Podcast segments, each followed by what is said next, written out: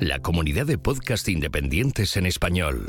Bienvenidos a un nuevo episodio de Cupertino. Mi nombre es Alex Barredo y ayer llegó la esperada, esperadísima conferencia inicial dentro de la propia conferencia de desarrolladores de Apple, la WWDC. Y tengo que decir, a nivel de resumen, si lo pudiera resumir con un adjetivo, diría que excelente. Ha habido muy poquitas cosas que haya echado en falta. Se han cumplido muchas promesas, muchos sueños, muchos deseos desde hace mucho tiempo. Software que parece muy sólido, software que avanza claramente en la dirección correcta en todos los aspectos, además. digo, muy poquitas quejas con lo que vi ayer. Y yo creo que muchos usuarios de Apple, tanto del Apple TV como del iPad, como de los Mac, etcétera, van a echar una lagrimita cuando vean que una función que llevaban años pidiendo ha llegado. Entonces, tengo aquí cuatro, cinco, cinco folios de notas tomadas. He estado escarbando en el State of the Union, esta conferencia segunda, un poco más profunda que da Apple, que no la televisa, digamos, para el populacho. He estado escarbando en Twitter cosas que encontraban otras personas, expertos y tal, para poder comentaros algo más, ¿no? No tener simplemente que deciros, ay, mira, pues os resumo la presentación, ¿no? Un montón de cosas muy importantes. Entonces, bueno, vamos a ello directamente.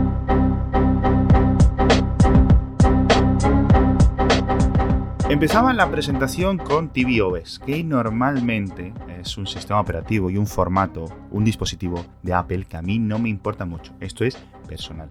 Simplemente yo tengo una Smart TV, la, la, aplicación de Netflix, la aplicación de Amazon y antes tiraba mucho de Chromecast. Para mí es suficiente, pero tvOS 13 y posibles nuevos Apple TV están muy bien. Han añadido cosas muy interesantes. El primero es que incorpora directamente nuevos perfiles o puedes moverte entre los perfiles. Los tuyos, el de tu esposa, el de tu esposo, de tu pareja, de tus hijos, etcétera, están ahí directamente y son rapidísimos para cambiar de uno al otro. Luego puedes tener ajustes y personalizarlo. Dentro de esta parrilla de aplicaciones que ha tenido unos cambios muy ligeros, normalmente tenemos fondos estáticos, una imagen. Bueno, pues ahora las diferentes aplicaciones van a poder poner vídeos, trailers y cosas así. Esto es posible que algunos os saque de quicio, como a lo mejor lo que hace Netflix, ahora cuando estás pasando entre las películas y las series, que te pone algo ahí para ver, pero bueno, seguramente se pueda quitar en los ajustes. Por fin vimos dentro del sistema de Apple TV Plus, este sistema, este servicio de suscripción, vimos un tráiler en condiciones de su primera serie, una serie de ciencia ficción, una serie sobre un aterrizaje soviético en la Luna y cómo, digamos, eso cambia la historia, ¿no? Estas típicas novelas de What If, que hubiera pasado sí, ¿no? Y cómo cambia la situación geopolítica.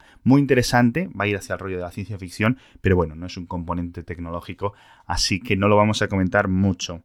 Seguimos sin saber precio del servicio de Apple TV Plus. Yo esperaba, digo, a lo mejor nos lo cuentan ahora, pero bueno, sabemos que va a llegar a 100 países de golpe en otoño o a finales de 2019, pero digo, sin precio. Si me estás escuchando este podcast, seguramente Apple TV Plus va a llegar a tu país. ¿Cuándo sabremos el precio? Pues yo supongo que en una conferencia futura, quizás cuando la presentación de los próximos iPhone, un nuevo Apple TV, algo nuevo, no lo sé, pero tendremos que esperar en este aspecto. También va a tener mejor integración con Apple Music, que te ponen incluso las letras según las va cantando la canción. Esto es súper útil porque te convierte el Apple TV en una máquina de karaoke. Está muy bien y muy interesante para las fiestas en casa, etcétera. Puede ser muy chulo. Y la gran, gran, gran novedad, yo creo que fue el único momento en las dos horas y pico de presentación en las que se me escapó un ¡Hola! Fue la presentación de soporte nativo para los mandos de PlayStation 4, el DualShock 4 y los de Xbox One S. No me queda claro a nivel de específicos, pero en principio vas a poder configurarlos de forma sencilla. Esto no solo va a estar en tvOS, también va a estar en el iPhone y también va a estar en el iPad. Con lo cual, esto es un gran avance. Gran, gran, gran avance en la potencia o en el potencial que tiene el Apple TV para convertirse en un centro de entretenimiento completo en nuestro salón. Yo creo que cuando llegue Apple Arcade va a funcionar muy bien y ya era hora. Ya era hora que Apple añadiera soporte para un mando o dos mandos que muchos tenemos en nuestra casa. Ya había soporte para mandos externos, pero era un poco una patata, nadie realmente compraba, etc. Y yo creo que esto va a convertir el Apple TV, digo, en una consola eh, mucho más seria, no una super gran consola, aunque pueda competir con la PlayStation 4 Pro, etc. Pero algo muy, muy, muy útil. Dejamos el salón atrás y nos vamos a la muñeca porque WatchOS 6, de nuevo, algunas novedades muy importantes, algo muy esperado, pero no todo, digamos, todo, todo, todo, todo súper cumplido. No se va a independizar del iPhone, completamente, el cordón umbilical va a seguir ahí, al menos no lo han mencionado explícitamente. Vamos a ver si en una próxima presentación, un Apple Watch 5, Series 5, etcétera, cómo se reacciona. Ya digo, muchas de las cosas que se han presentado pueden cambiar en lo que queda de verano hasta la presentación del nuevo hardware o que Apple se haya guardado algunas cositas. Pero bueno, recibe su propia App Store, que está muy bien, se puede instalar aplicaciones directamente desde ahí y viene con varias aplicaciones que eran muy necesitadas. La calculadora, grabadores de sonidos principalmente y luego viene también con un medidor de decibelios, muy interesante esto pues por temas de salud. Más datos de actividad, que era algo que esperábamos y como se había filtrado el medidor o el calendario de ciclo menstrual. Obviamente súper importante. Luego lo típico, más caras, más diseños, etcétera, pero no ha habido algo muy pedido desde hace mucho tiempo que es, digamos, una tienda en la que cualquier diseñador pueda hacer sus diseños, subirlos y que la gente los descargue,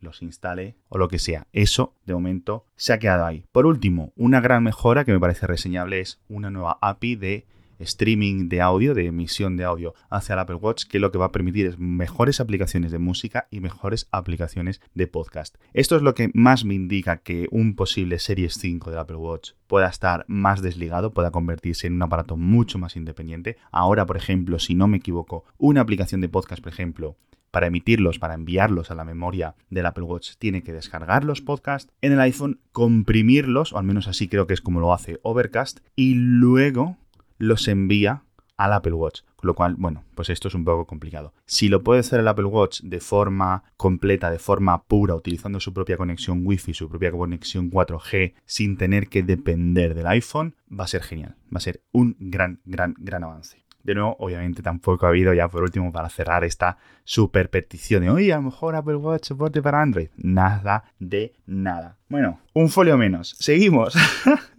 Vamos a hablar ahora de iOS 13, que ha sido excelente. Por cierto, se me ha olvidado deciros, eh, WatchOS 6 soporte para series 1, 2, 3 y 4. Los que tengáis un series 0 no podéis actualizar a esta versión del sistema operativo. Vamos ahora de nuevo a lo de iOS 13, que en principio va a tener soporte en los iPhone a partir del 6S es decir, el 6S, el 7, el SE, el 8, el 10R, el 10S y el 10 del año pasado. Para que os hagáis una idea, los móviles de 2016 en adelante. Sé que el 6S es de 2015, pero como salió a finales, yo me gusta considerarlo como un móvil más de 2016. Pero bueno, ah, y obviamente pues también el nuevo iPod Touch que salió esta semana.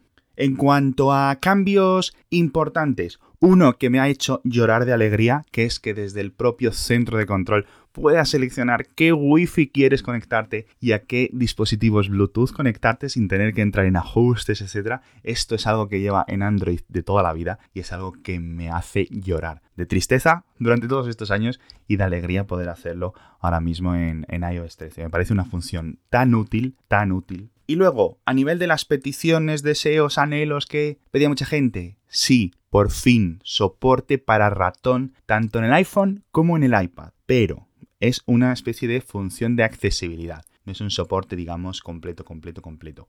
Aparece un gran círculo en el medio de la pantalla, como un puntero de un videojuego, y eso es lo que tienes que utilizar. Entonces ya digo, para el iPhone y para el iPad, no solo ratones, también por ejemplo el trackpad de Apple. Ahora empiezan un poco las noticias malas, es decir, lo bueno, soporte para ratón, lo malo, no funciona en pantallas externas, o de momento parece que no funciona. Es posible que la beta 2, beta 3, beta 5, beta 6 o versión final sí tengan este soporte para ratón en pantallas externas. De momento, nada. Tampoco hemos sabido nada especial específico sobre pantallas externas para el iPad, etc. Así que, de momento, nos quedamos en eso. No funciona el botón derecho, que por ejemplo podría abrir un menú contextual, como los que hacemos al apretar, hacer una presión larga, una presión de 3 touch, un 3 touch que no sabemos bien en qué condición ha quedado, etc. Eso no lo hace el clic derecho. Estaría estupendo que, por ejemplo, hagas clic derecho en la aplicación de cámara y te salgan ahí las opciones para desplegar. Hacer selfie, hacer no sé qué, hacer no sé cuánto, en la de contactos, en el calendario, añadir evento, etcétera, no funciona. De nuevo, a lo mejor lo añaden, pero de momento no está. Lo que sí hay es soporte para scroll, es decir, si tienes una ruedita en tu ratón o tienes unos gestos en un Magic Mouse o en un trackpad, etcétera,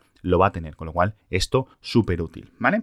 Esto a nivel de ratón. Otra de las grandes decisiones que se esperaban era que mejorase el soporte para ficheros. Ya hace unos años que Apple añadió la aplicación de archivos, que es muy útil, y ahora recibe, digamos, un gran salto más. Lo primero es que vas a poder conectar múltiples dispositivos externos, tarjetas SD, pendrives, discos duros, etc. Los puedes hacer a través de una especie de conexión, un, un dock o un aparato de estos ladrón que combinan varios puertos en uno, tanto en el iPhone, ya digo, como en el iPad, a través de USB-C o a través de Lightning. Dentro de esta nueva aplicación de archivos o de esta aplicación de archivos renovada, la vista de columnas, muy útil, por ejemplo, de toda la vida en Mac, en Windows, etc. Y ahora ya tienes, en la que vas a poder crear carpetas nuevas sin tener que decirle nada específicamente ni que lo creen las aplicaciones, mucha más libertad para eso. Y también soporte para comprimir y descomprimir archivos directamente ahí. Esto es maravilloso. De nuevo, funciones que dices, jo, qué tonto es, o nada. Pero jolín, que esté ahí, ¿sabes lo que me refiero? No me voy a entrar en la gente que lleva utilizando un iPad como dispositivo principal desde 2014 o desde 2013 y la gente que dice que no puede hacerlo. No es mi batalla. Pero estas son funciones que realmente está bien que hayan llegado ahora. Pero ojo, es que deberían de estar hace tanto tiempo que bueno. Así que bueno, un poco de, paciencia que lo ha llegado ya. Por cierto, a nivel de descargas, al Safari de Mac le vas a, ah, perdón, al Safari de iPad le vas a poder decir también dónde descargar los archivos por defecto, en la carpeta de descargas, en la carpeta no sé cuál. Esto es muy útil, obviamente, de nuevo, una función que debería llevar mucho tiempo. Ah, por último, os he comentado lo del tema de los pendrives, de las tarjetas SD, etcétera. En principio solo soporta discos externos con eh, formato FAT nada de HFS. No sé si el NTFS lo soporta, así que vais a tener que revisar que todo esto funcione. Y tampoco le puedes conectar discos ópticos, es decir, un lector de CDs o un lector de DVDs no va a funcionar, solo digamos memoria en chip o en disco duro. Pero lo bueno es eso, que puedes conectar múltiples y te salen ahí como en el Mac, un listado de dispositivos externos conectados, puedes expulsar, puedes hacer lo que tú quieras. Magnífico, de verdad, ya era hora. Y otras cosas que no son tan, tan, tan esperadas, tan cambios eh, tectónicos, pues muy importantes también. Tenemos aquí el cambio por fin de la interfaz cuando se sube o se baja el volumen, ya no ocupa el centro de la pantalla, ahora está situado en la parte izquierda ocupa un poquito en el lateral. También hay muchas mejoras en el manejo de, las, de los pantallazos para poder tomar notas, para poder hacer un pantallazo de una página web completa. Las aplicaciones, cuando las descargas por celular, le puedes indicar al sistema operativo que no te limite el peso, es decir, por defecto va a venir la función de que está limitado a 200 megas, pero puedes cambiarlo, ya digo, en ajustes a ilimitado. Te puedes descargar un juego de 2 gigas, de 5 gigas, de lo que quieras. Si tienes espacio, te lo puedes descargar. A nivel de rendimiento, iOS 13 promete, según Apple, ya digo. 30% de mejora o de mayor velocidad a la hora de desbloquear con Face ID. Vamos a ver qué tal funciona esto. Y lanzamientos de aplicaciones dos veces más rápidos, es decir, que tardan la mitad de tiempo. De nuevo, esto es algo que toca esperar, toca ver a cómo van funcionando, pruebas eh, de rendimiento reales. Y a lo mejor no son tan rápidos en estas primeras betas y luego ya van cogiendo un poco más de velocidad según se acerca a la versión final. Con lo cual no sabemos o no tenemos forma de saber a día de hoy cómo de rápido, cómo, cuál va a ser la diferencia. Añaden el modo oscuro, que yo particularmente es una cosa que me parece más atractiva, pero que tampoco creo que vaya a cambiar la vida de nadie. Los que lo hayáis esperado con muchas ansias, ahí lo tenéis. Lo que sí que me parece muy útil es el modo de edición de fotos y el modo de edición de vídeos que van a incorporar directamente la aplicación de galería, la aplicación de fotos incorporada en el iPhone. Muchas más funciones para editar, muchas más funciones también para lo de los vídeos. Puedes cambiar los colores, añadir estos filtros, rotar vídeo, cortar, mucho más De verdad, una, una actualización bastante importante también incluso para poder cambiar la iluminación de las fotos a posteriori, una vez que has tomado la fotografía. Todo eso es muy importante. Vamos a ver qué funciones de fotografía traen los nuevos iPhone, porque pinta muy, muy, muy bien. En cuanto a Siri, un bloque de novedades. Lo primero es que va a tener una voz más natural que han creado a través de un entrenamiento con redes neuronales la demo que hicieron era con la voz femenina en inglés. Vamos a ver si en otros idiomas esta mejora también está ahí, porque, oye, es un salto de calidad bastante importante. Estas voces sintéticas mucho más naturales. Vamos a también hablar con Siri de una forma más natural, sobre todo en calendarios y en recordatorios. Vamos a poder hacer algo más, ya digo, orgánico, una conversación más como si estuviéramos hablando con otra persona. vamos a ver de nuevo si esto está adaptado a todos los idiomas o es una cosa que Apple va ejecutando poco a poco de inglés y luego a otros idiomas poco a poco. En el tema de Siri, por cierto, los AirPods van a poder leerte los mensajes o Siri te va a poder leer los mensajes en los AirPods y tú específicamente le vas a poder contestar directamente, va a grabar el sonido, va a detectar lo que le has dicho y responder. Esto es una función pues obviamente muy muy útil. Por cierto, en el tema de atajos de Siri va a venir la aplicación preinstalada por defecto, va a venir con un montón de recomendaciones y se van a poder automatizar todos estos procesos. Es decir, cuando llegues a un sitio que se ejecute una serie de elementos. Esto es muy, muy útil, sobre todo para los usuarios más, más, más avanzados. Para la gente un poco de la calle, por decirlo así, bueno, pues no tanto. Ah, y hablando de AirPods, no me ha quedado muy claro, pero vas a poder conectar dos pares de AirPods, es decir, cuatro AirPods, a un iPhone para compartir música, para compartir el sonido de un vídeo, lo que sea, con alguien que tengas a tu lado. No me queda claro si el emparejamiento es a largo plazo, si es un emparejamiento temporal, que una vez que se vuelva a conectar a otro iPhone desaparece este emparejamiento con el nuestro, cómo va a gestionarse a nivel de interfaz. Pero oye, muy chulo para compartir vídeos rápidamente mientras estás en un viaje, una presentación o algo. Oye, muy, muy, muy, muy, muy bueno esto. Mejoras en mapas en esta especie de Street View vista desde la calle que se ha inventado Apple, muy similar a lo que tiene Google desde hace mucho tiempo, pero que Apple, bueno, pues ha tenido que construir desde cero. Parece mucho más bonito, mucho mejor diseñado que el de Google con unas transiciones mucho más suaves y en principio dice a la compañía que va a estar disponible para finales de 2020 en Estados Unidos, aunque viendo, por ejemplo, cómo están los coches de Apple sacando fotografías de todas partes, al menos por aquí en España,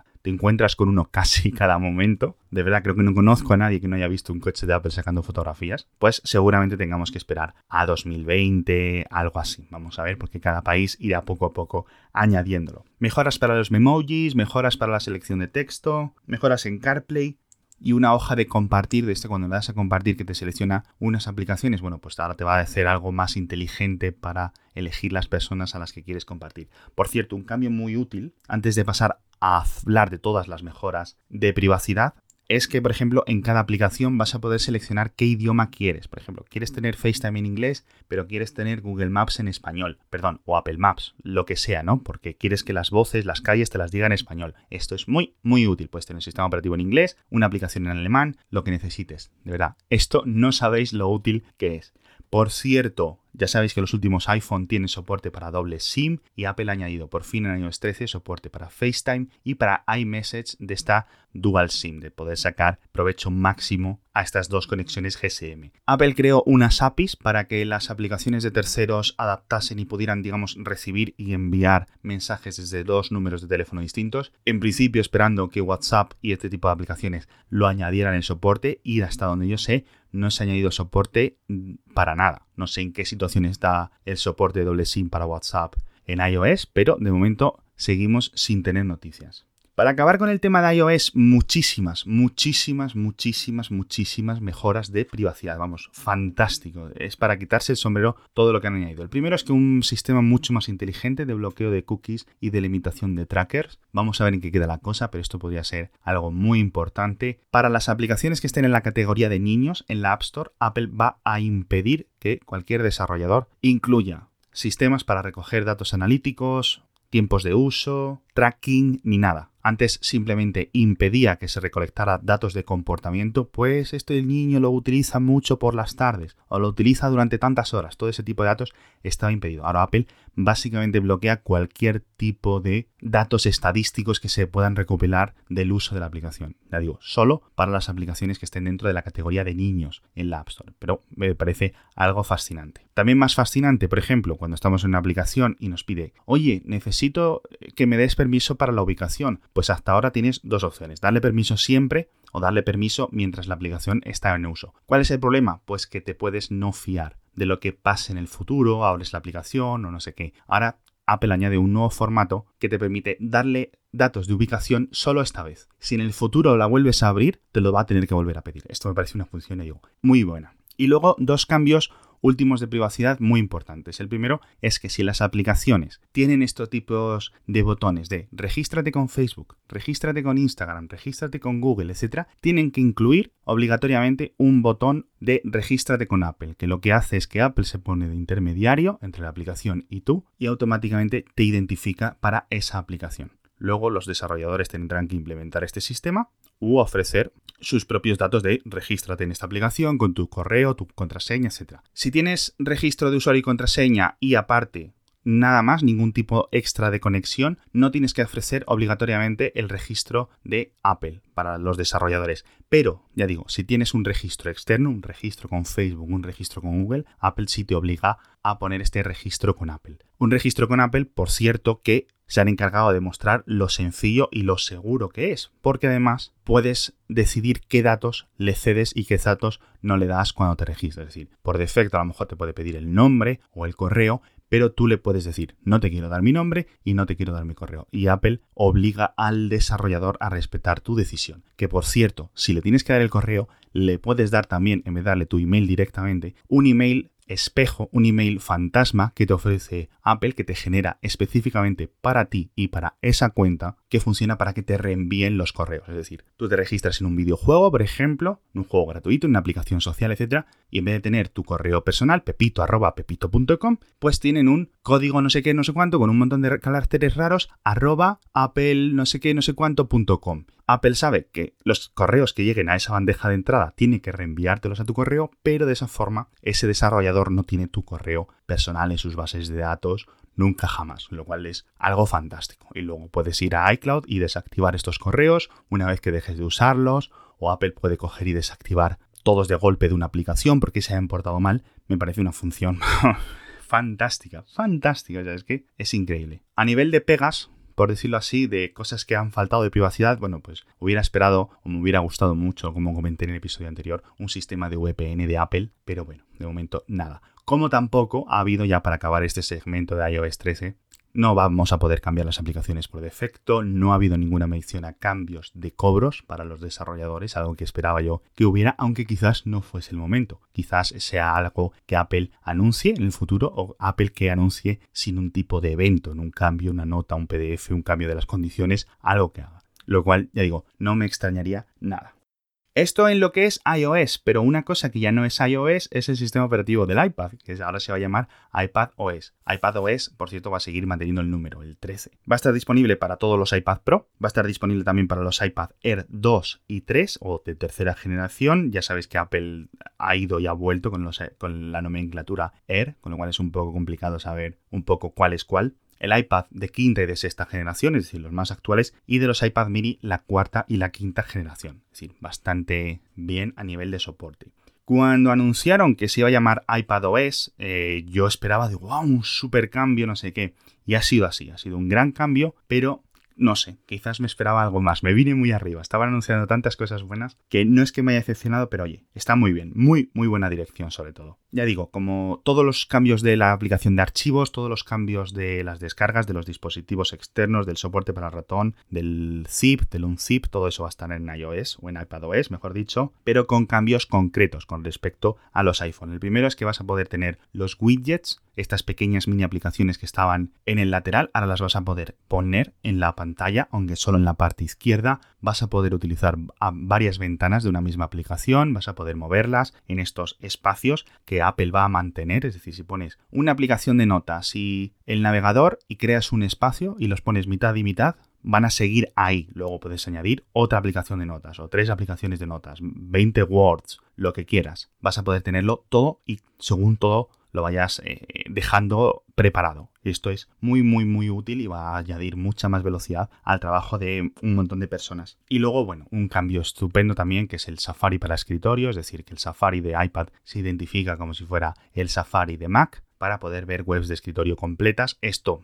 es útil, por ejemplo, para leer los periódicos, para leer la prensa, pero sobre todo es muy útil para poder utilizar Google Docs o funciones que estaban capadas artificialmente en este navegador. Ahora, como Google no va a poder distinguir de forma rápida técnicamente seguro que encuentren algún truco. Si es un Safari de Mac o si es un Safari de iPad, pues tienes que servirte o usar la versión completa de Google Docs. Y como tantas, y como Google Docs ya digo, habrá tantas y tantas y tantas. Así que ya digo, muy buena dirección con esta iPadOS. Vamos a ver si algunas cosas llegan en la beta 2, beta 3, beta 5, la versión final, etcétera. Pero muy buen sabor de boca. Muchas personas que estén a puntito de decir, a lo mejor puedo trabajar solo con el iPad, ya no hace falta que me compre un MacBook nuevo, no hace falta que me compre un portátil nuevo, un no sé qué. Oye, pues a lo mejor este tipo de funciones os permiten dar el salto. Otras personas que ya estéis utilizando el iPad más a fondo, pues esto os va a hacer mucho más fácil vuestro trabajo. Y lamentablemente pues va a seguir habiendo un remanente de personas que no puedan dedicarse a trabajar exclusivamente en un iPad, de una pantalla única de 13 pulgadas, etcétera, etcétera, etcétera pero hay unas funciones o un montón de funciones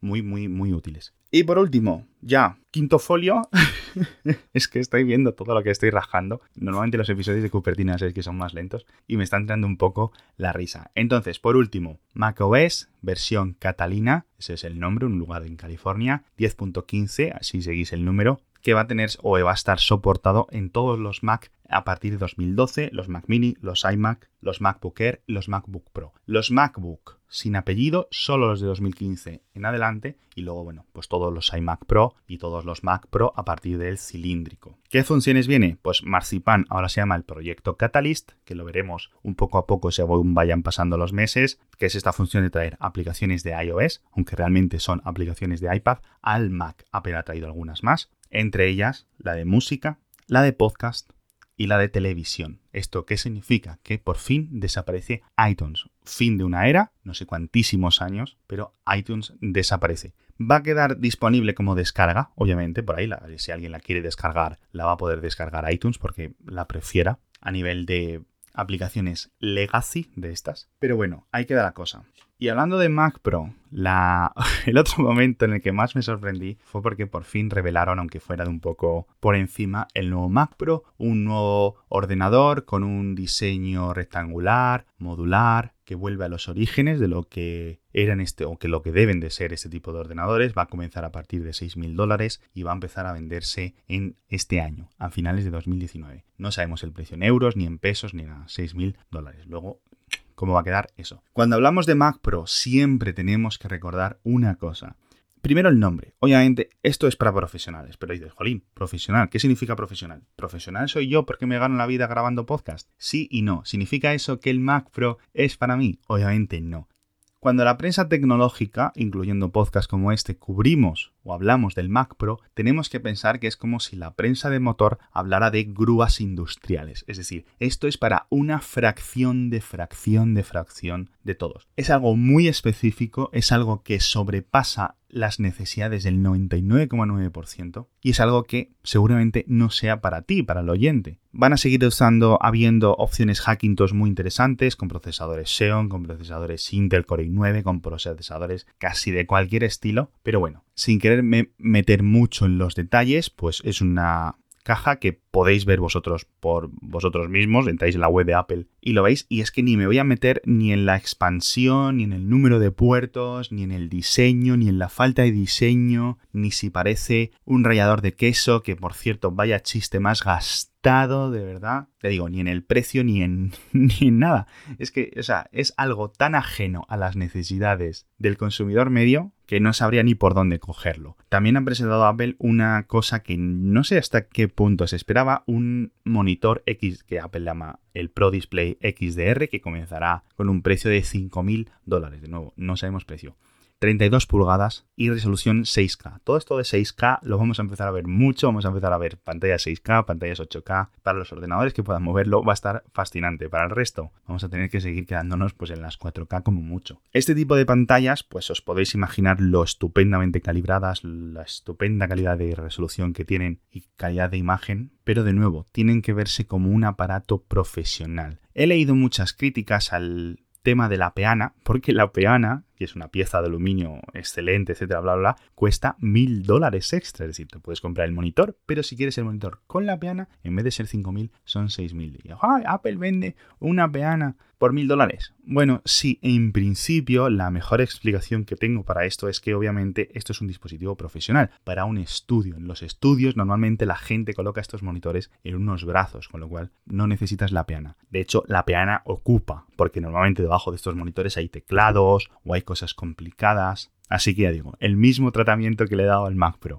Son cosas que para quien lo quiera usar están ahí. Son caros. No parece que sean caros comparado con el resto de piezas o el resto de dispositivos con componentes similares de otras compañías que hay en el mercado a nivel de monitores 6K o a nivel de ordenadores de alta gama con procesadores Xeon, con terabyte de, de memoria RAM, etc. Parece que Apple está teniendo unos precios o muy similares o incluso menores a los de la competencia. Esto es muy similar, por ejemplo, cuando salieron los iMac Pro, que dices tú, hombre, es que un iMac Pro es muy caro, pero si te quieres comprar algo similar a nivel de especificaciones reales, no lo encuentras, no lo encuentras, ni con Windows, ni con Linux, ni con nada, ni de Hewlett Packard, ni de Dell, ni de nadie. Entonces, hay que tener esto siempre en contexto. Ya sabéis que yo soy muy crítico con la compañía, una compañía Apple que encuentro fascinante, pero que muchas veces se columpia. Con este caso, o en este caso, yo creo que no ha sido columpiada para nada. Son cosas con bastante sentido. Y después de toda esta chorra de conversación que os he dado, me despido. Muchísimas gracias a todos. Espero poderos haberos eh, aportado más datos, algo que no os hubierais enterado